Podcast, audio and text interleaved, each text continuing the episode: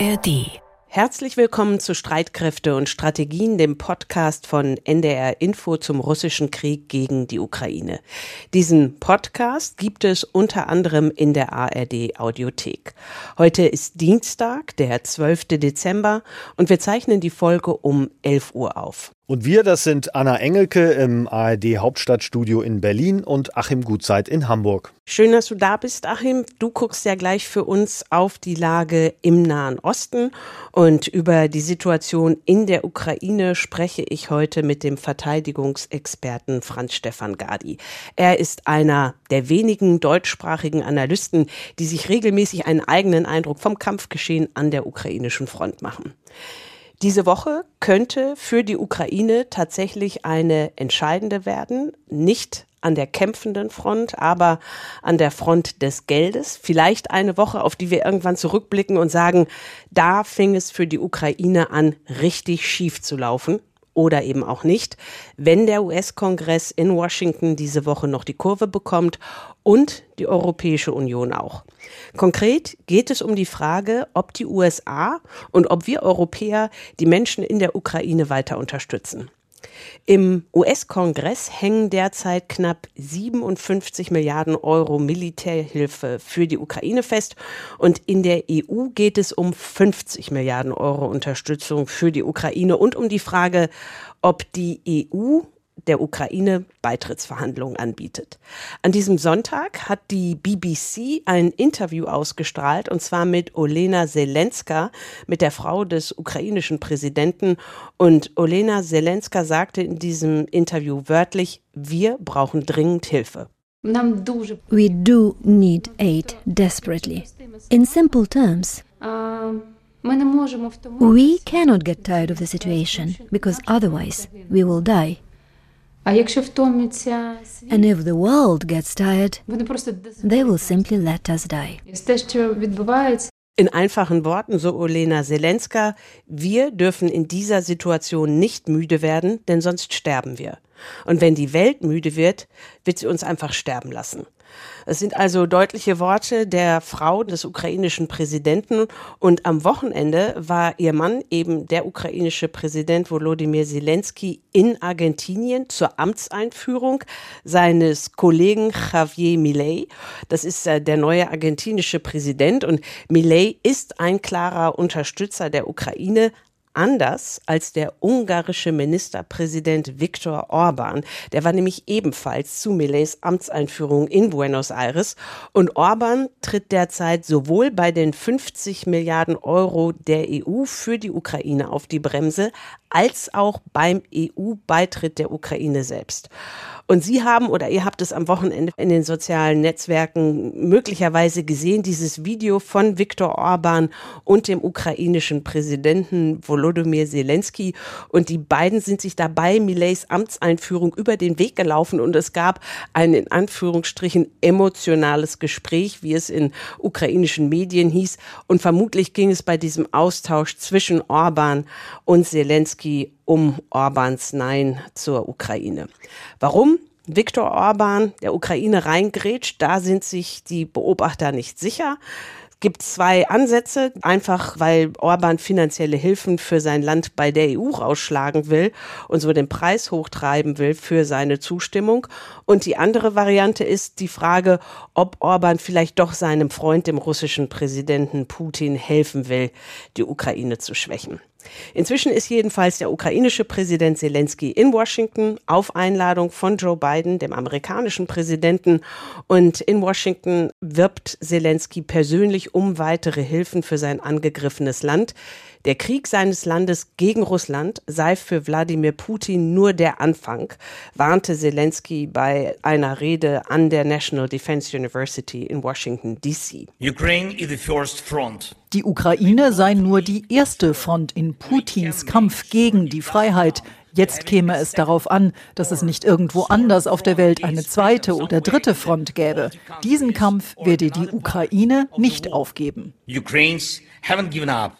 Aber um erfolgreich kämpfen zu können, braucht die Ukraine Unterstützung, sonst kann sie einpacken.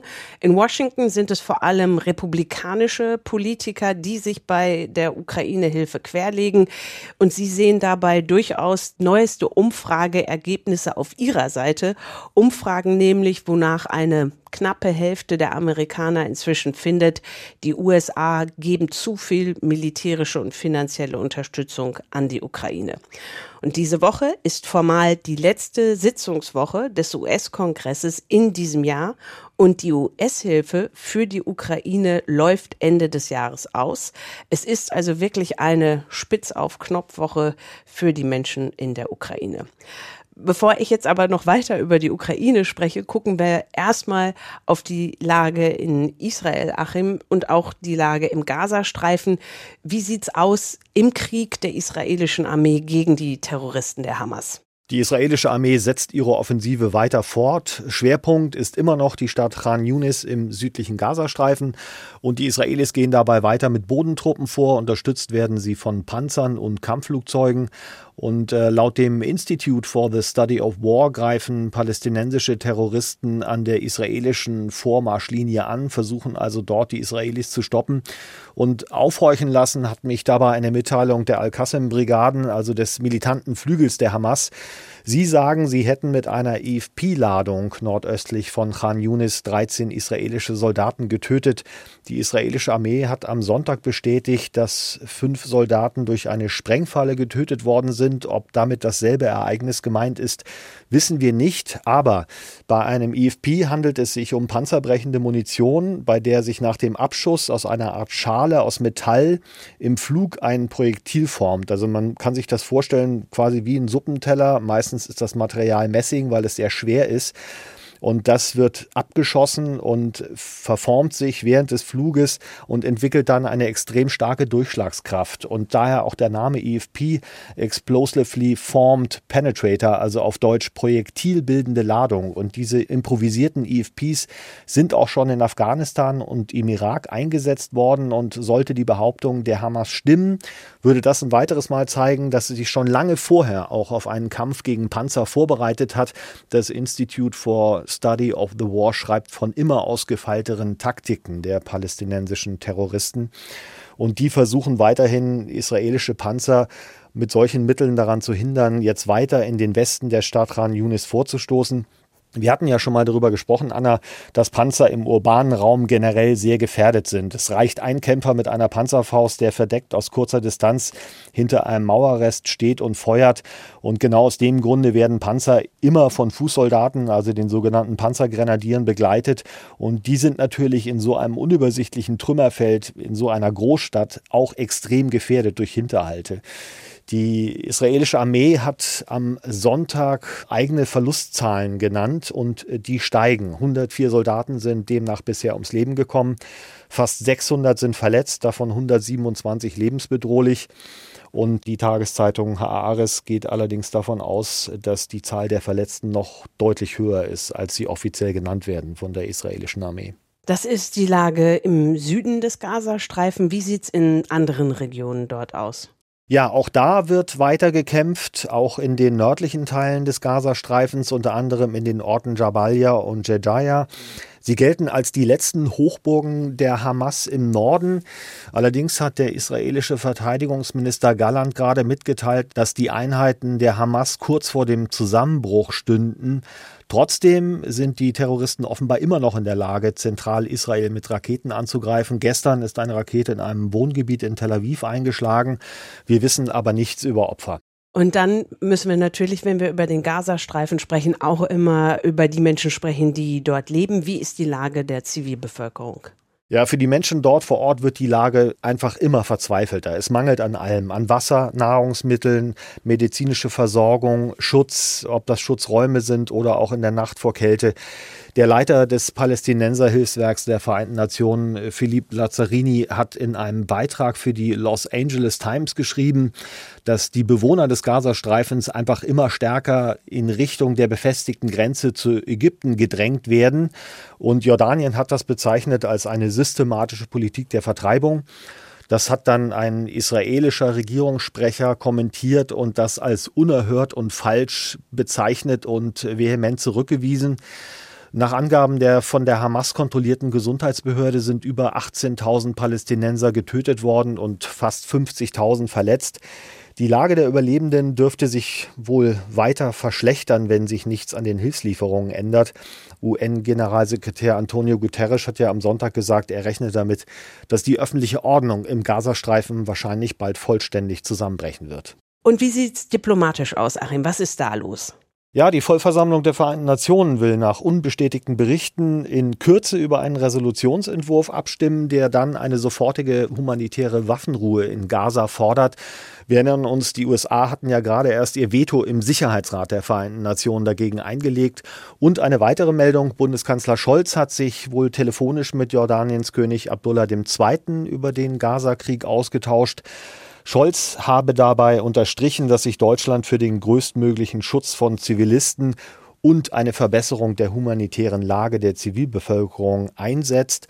Das hat Regierungssprecher Steffen Hebestreit gesagt. Ja, Achim, vielen Dank.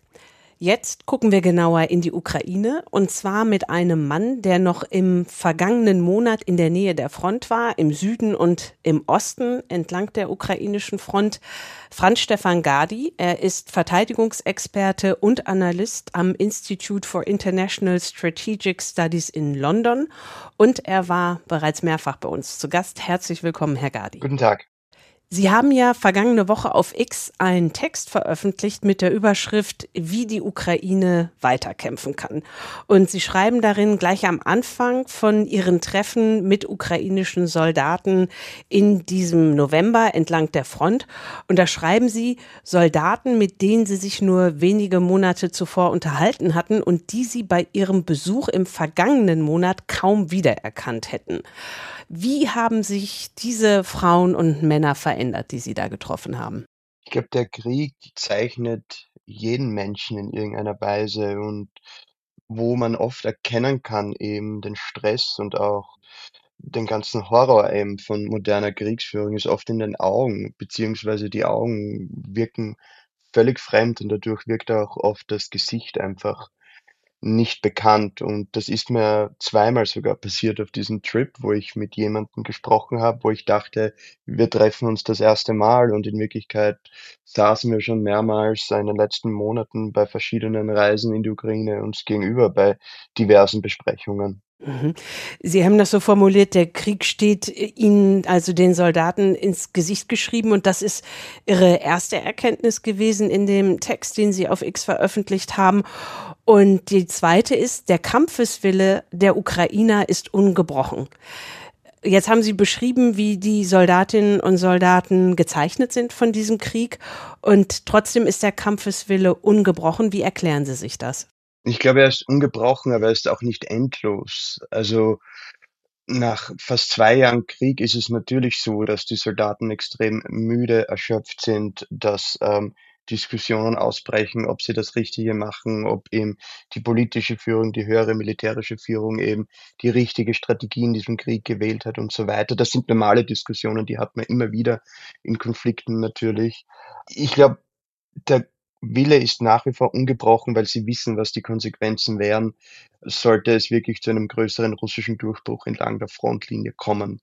Die äh, Erzählungen von Kriegsverbrechen, die Perspektivenlosigkeit auch wirklich dann unter russischer politischer Führung. Ich glaube, das sind alles Sachen, die die Leute natürlich zum Durchhalten motivieren und zum Weiterkämpfen. Jetzt hat ja die Gegenoffensive der Ukraine Anfang Juni begonnen und Sie stellen fest, die ukrainische Gegenoffensive ist gescheitert. Was hat aus Ihrer Sicht nicht funktioniert in den vergangenen Monaten?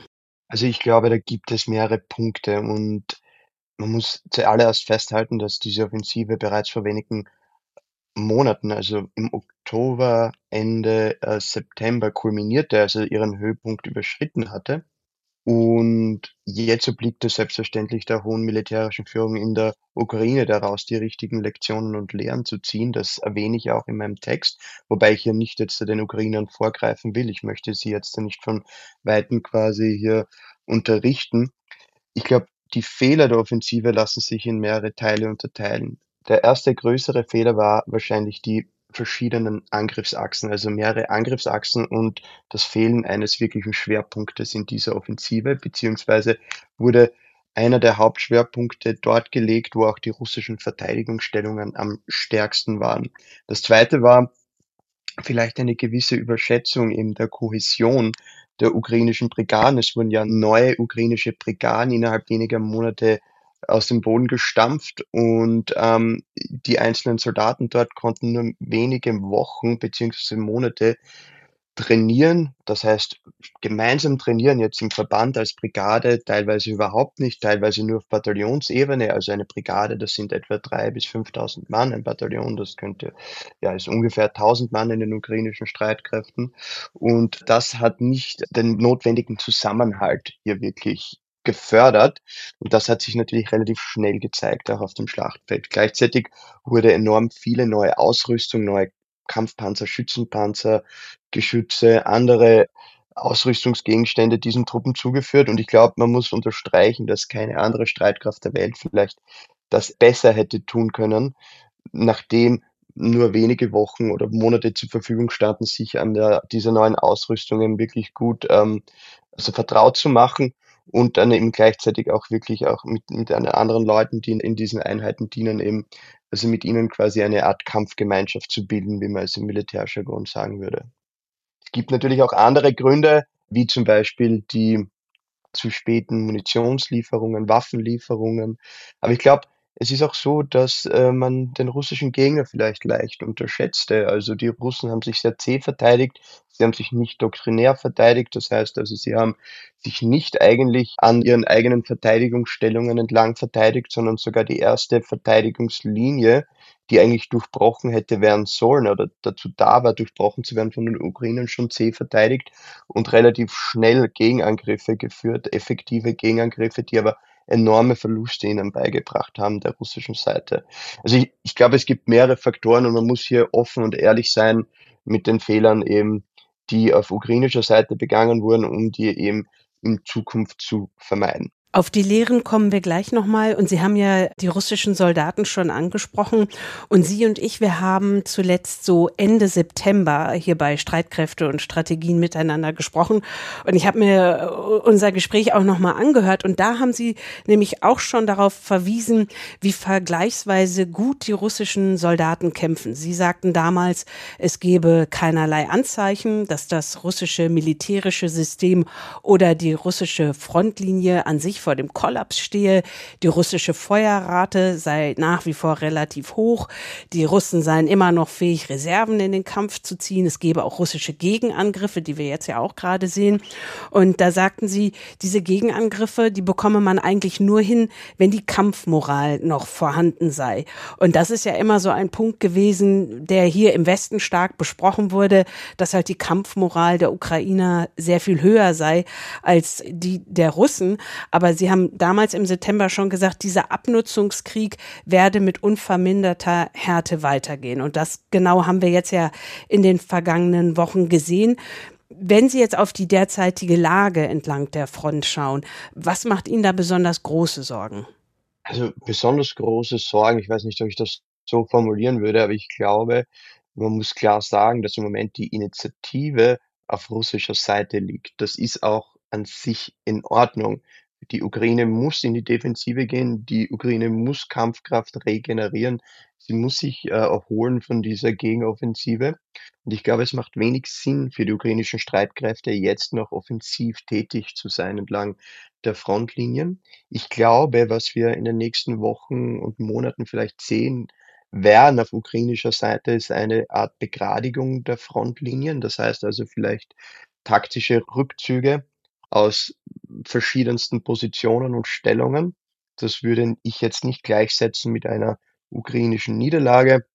Warne auch davor, das so zu interpretieren, sondern vielmehr geht es darum, eben einfach sich aus nicht günstigen Lagen zurückzuziehen und ähm, einfach effektivere Verteidigungsstellungen gegenüber russischen Angriffen oder einer neuen russischen größeren Offensive, die vielleicht in den kommenden Wochen und Monaten kommen mag, besser vorbereitet zu sein.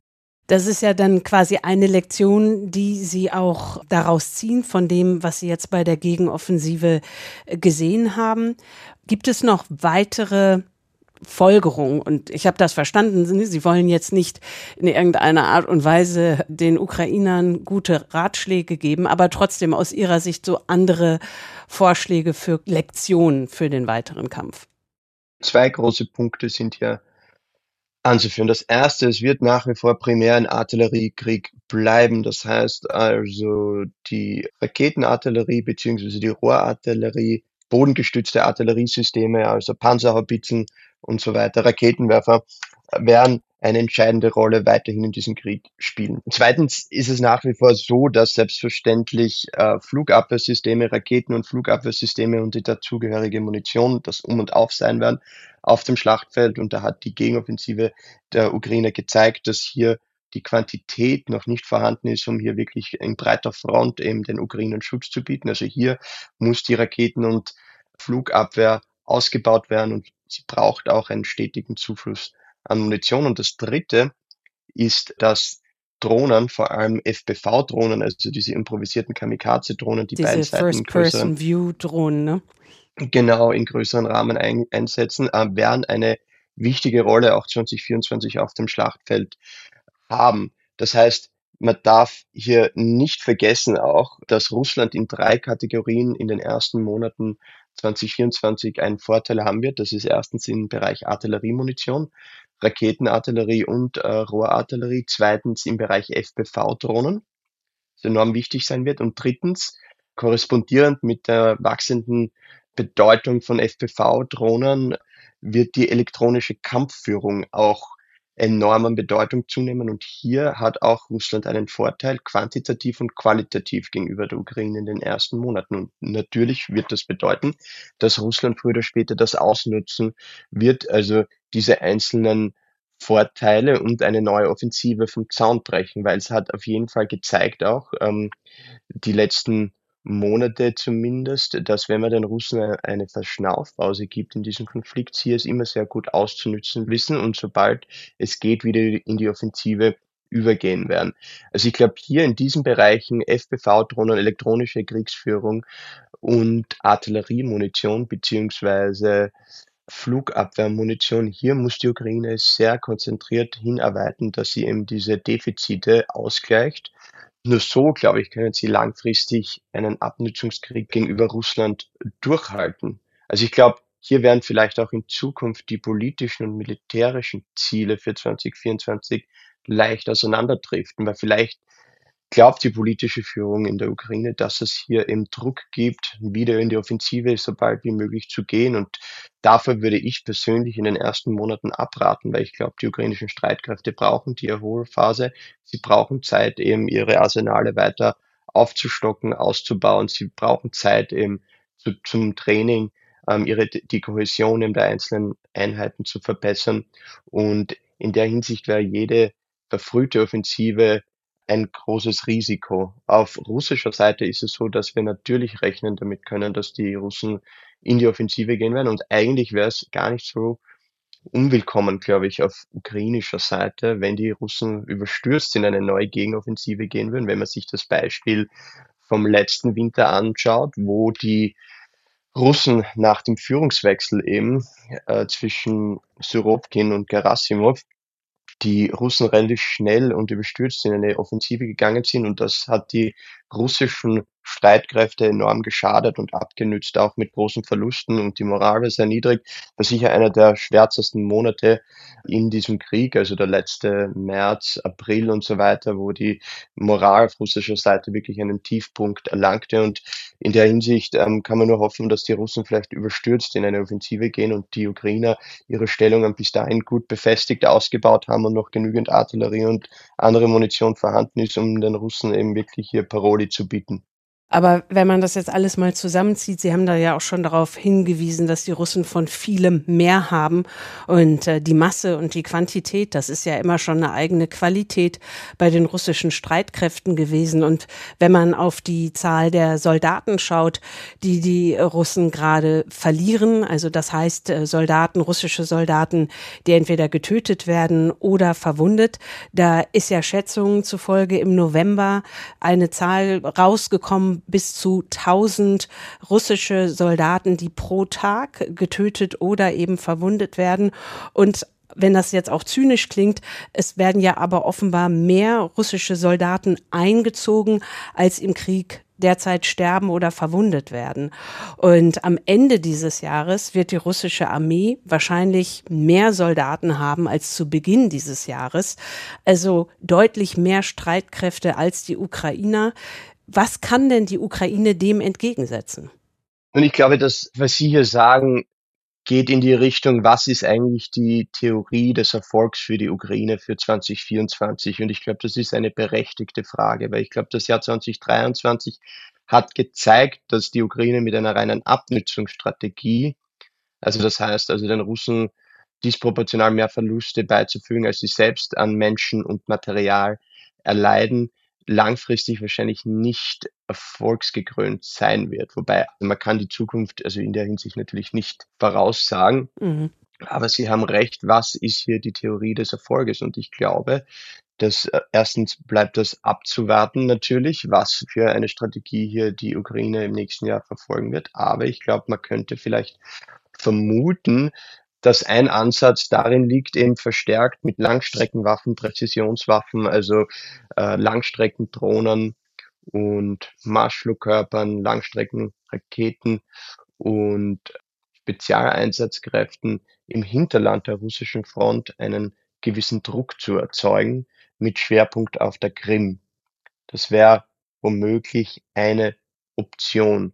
Ob das langfristig funktionieren wird und dadurch der Druck so erhöht wird auf die russische Führung, dass sie früher oder später in Verhandlungen eintreten, kann ich nicht voraussagen, aber ich glaube, das ist eine der Optionen, die den Ukrainern bleibt. Also gepaart, was ich immer erwähnt habe, mit Operationen eben im Schwarzen Meer, diese Nadelstiche nach und nach, diese sukzessive Zerstörung eben von russischer militärischer Infrastruktur, ähm, Zielen, auf der Krim, beziehungsweise früher oder später vielleicht Angriffe auf Brücken und so weiter. Das ist vielleicht ein Weg, aber ich glaube, dieser Weg würde nicht ersetzen den unmittelbaren Durchbruch früher oder später irgendwo an der Front, beziehungsweise die Degradierung eben der russischen Schlagkraft, Kampfkraft entlang der Frontlinien. Und hier bedarf es hauptsächlich eben einer Feuerüberlegenheit. Ich glaube eben nach wie vor, dass es ein artilleriedominierter Krieg ist. Und hier kann der Westen auch nach wie vor gute Dienste leisten, was die Unterstützung betrifft im Bereich Artilleriemunition und äh, Flugabwehrmunition, aber eben auch FPV-Drohnen, weil ein Bottleneck wie man es im Englischen sagen würde, was die Produktion von FPV-Drohnen auf ukrainischer Seite betrifft, ist die mangelnde Munition für diese FPV-Drohnen. Also die, das resultiert in einer mangelnden Skalierbarkeit eben, was die Quantität oder die Kapazität eben betrifft, eben hier schnell mit der Produktion nach oben zu fahren. Und ich glaube, ja, im, im Allgemeinen ist es so, dass es vielleicht ein, ein paar sehr ernüchternde Monate für die Ukraine geben wird, und dem Westen in diesem Krieg. Aber langfristig glaube ich, wenn wir wirklich die Munitionskapazitäten hochfahren, wie wir es geplant haben in Europa und in den Vereinigten Staaten, können die ukrainischen Streitkräfte wieder zu größeren Offensiven fähig sein, beziehungsweise die notwendige Munition haben, später im Jahr 2024. Also ich würde jetzt nicht in diesen Doom und Gloom Zyklus, der jetzt gerade in den Medien vor allem und von einzelnen Politikern und Politikern hier unterstrichen wird, zu sehr hineinfallen. Ich glaube, früher oder später wird es auch wieder anders ausschauen für die ukrainischen Streitkräfte und die Ukraine, solange der Westen eben gewillt ist, auch tatkräftig die Ukraine zu unterstützen. Naja, aber genau an dem Punkt bestehen ja derzeit große Zweifel. Gerade diese Woche zeigt es ja. Wir haben die Diskussion in den USA, in Washington, wo ja ein milliardenschweres Hilfspaket für die Ukraine feststeckt. Deswegen ist ja auch der ukrainische Präsident Zelensky gerade dort. Und in der EU haben wir Ähnliches. Da blockiert vor allen Dingen der ungarische Ministerpräsident Viktor Orban ein 50 Milliarden Euro-Paket für die Ukraine und auch möglicherweise weitere Militärhilfen und den möglichen Beitritt der Ukraine zur EU. Also Sie sehen, wenn Sie gerade Bottleneck sagen, sehen wir gerade sehr viele Roadblocks, sowohl in Washington als auch in Brüssel beziehungsweise hier bei uns in Europa. Da haben Sie natürlich recht und das ist selbstverständlich sehr bedenklich und ähm, ich möchte aber gleichzeitig sagen, dass die Ukraine dennoch weiterkämpfen würde. Ich glaube, sie würde nur ihre Strategie eben ändern und adaptieren. Das heißt, mehr in den urbanen Raum gehen, äh, die Front weiter begradigen, vielleicht sich noch äh, von größeren Teilen eben der jetzigen Frontabschnitte zurückziehen, aber sie würde mit großer Sicherheit dennoch weiterkämpfen und Widerstand leisten. Also hier geht es nicht darum, dass wenn die Waffenhilfen und anderen und andere Unterstützungen eingestellt werden, dass die Ukraine kapitulieren würde. Nein, es würde nur den Charakter dieses Krieges verändern. Ich glaube, der Krieg würde noch blutiger werden, es würde noch mehr zivile Verluste geben und der Krieg würde vor allem noch länger dauern. Also in der Hinsicht werden hier oft zwei Sachen gegenübergestellt, die man nicht gegenüberstellen sollte, bei denen, die eben die Unterstützung für die Ukraine kritisieren. Ja, eine schwierige Situation, aber ich glaube keine unlösbare Situation. Und man darf nicht vergessen, das ist eine Streitkraft, die erst vor wenigen Monaten auf eine Mannstärke gekommen ist, eben die wirklich enorm ist, also die in der gesamten Welt, wo es nur wenige Streitkräfte gibt, die so eine Mannstärke auch besitzen. Und hier gibt es noch enorm viel Potenzial, eben auch diese Einheiten oder diese neuen Truppen eben gut auszubilden und hier ähm, die Effizienz und die Effektivität eben einzelner Verbände zu steigern. Das ist auch unabhängig von den einzelnen Waffenlieferungen und so weiter. Also hier gibt es auch Luft nach oben. Natürlich, wenn die nichts zum Schießen haben, haben sie nichts zu schießen. Das möchte ich auch sagen. Mhm. Aber ich glaube, hier gibt es verschiedenste Dinge, die der Westen und die Ukraine tun können, um eben dennoch hier eine gewisse Kampfkraftsteigerung zu erreichen, beziehungsweise die Verluste auf ukrainischer Seite zu reduzieren, zum Beispiel zusätzliche Lieferungen von gepanzerten Fahrzeugen. Ich rede ja nicht von Kampfpanzern oder Hightech-Sachen, sondern einfach äh, gepanzerten Mannschaftstransportern und so weiter, die es der Ukraine ermöglichen, an der Front schneller Verwundete zu evakuieren. Das konnten wir vor ein paar Wochen auch erleben. Also je schneller man Verwundete von der vordersten Frontlinie zu dem Hauptverbandsplatz bringt, desto größer die Chance, dass diese Person erstens überlebt und zweitens nicht so schwere Verwundungen erleidet, dass sie dann früher oder später wieder auch wirklich eingesetzt werden kann in dem Kampf. Ja? Also es ist eine brutale Arithmetik in diesem ganzen äh, Kriegsgeschehen, der, mit der man sich immer wieder herumschlagen muss. Aber es ist auf jeden Fall so, dass es hier verschiedenste Sachen gibt, die noch getan werden können. Also ich würde jetzt da wirklich warnen, dass man zu sehr hier jetzt in den Pessimismus verfällt. Sie hatten mal, glaube ich, in unserem ersten Gespräch war das gesagt, die Ukrainer würden sich sogar mit einem Taschenmesser verteidigen. Ich weiß nicht, ob ich das gesagt habe, aber ich glaube, das stimmt und würde ich auch unterschreiben. Aber natürlich ist diese Kampfkraft und dieser Widerstandswille nicht endlos, wie ich bereits erwähnte. Und das mhm. muss man sich auch vor Augen halten. Und vor allem muss man sich dann vor Augen halten, was dann die Konsequenzen sind. Wenn es wirklich so weit ist, dass die Ukraine quasi bereit wäre, zumindest einen großen Teil ihres Territoriums äh, östlich des Dnipro-Flusses eben abzutreten, beziehungsweise die russische Oberherrschaft über die Krim eben zu akzeptieren, was das für Implikationen für Europa hat.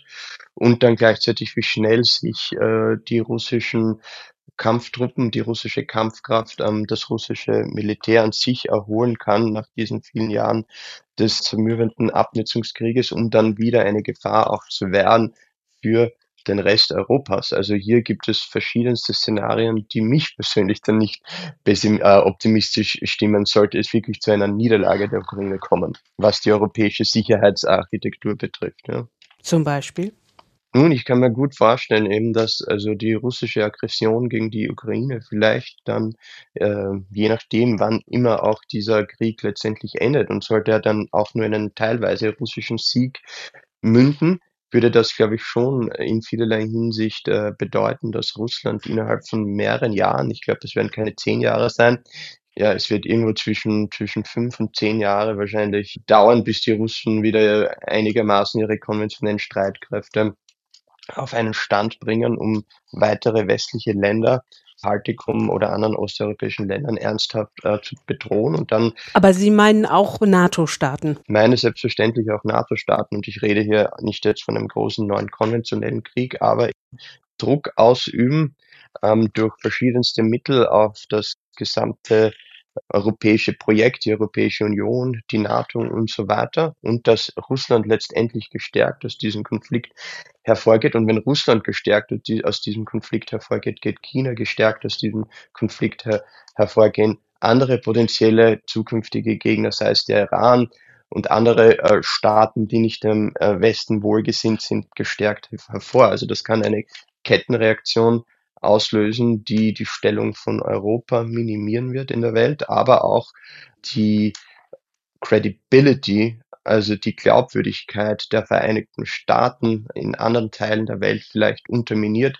Und das könnte Diktatoren, Autokraten und so weiter natürlich hier dazu verleiten, Schritte zu setzen, die sie bei einem Sieg der Ukraine wahrscheinlich nicht gesetzt hätten. Und hier ist zum Beispiel ein Stichwort Taiwan, die große Krise in Ostasien, die sich zusammenbraut, aber auch in anderen Teilen der Welt. Also hier könnte es eben einige Kettenreaktionen geben. Voraussagen, wie sich das genau entwickelt, kann ich natürlich nicht. Das ist klar. Ich habe noch eine letzte Frage und da würde ich wieder zurückgehen in die Ukraine. Und zwar hat es ja in den vergangenen Wochen vermehrt Berichte gegeben über Zwistigkeiten zwischen dem ukrainischen Präsidenten Zelensky einerseits und dem ukrainischen Oberbefehlshaber Valery Saluzhny andererseits.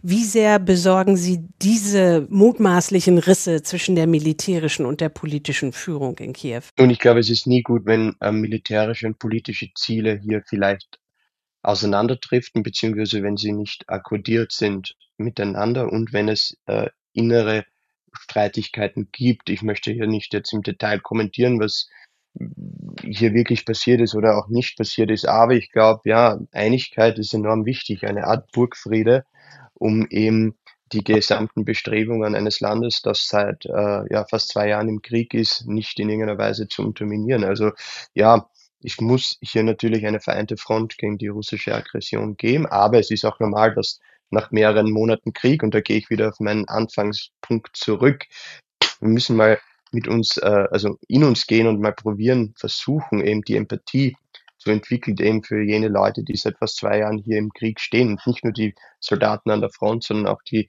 äh, Bevölkerung, die Politiker, Politikerinnen, Entscheidungsträger, Entscheidungsträgerinnen der Ukraine eben die mit wenig, Schlaf auskommen müssen, die enorme Verluste erlitten haben, persönliche Freunde verloren haben, Verwundete, der äh, stetige Druck eben von einer russischen Rakete oder russischer Artillerie irgendwo getroffen zu werden, äh, den Krieg vielleicht verlieren zu, zu, zu also werden und, und so weiter. Also ich glaube, hier ist einfach der psychologische Druck teilweise so groß auch, dass der sich natürlich ab und zu entlädt.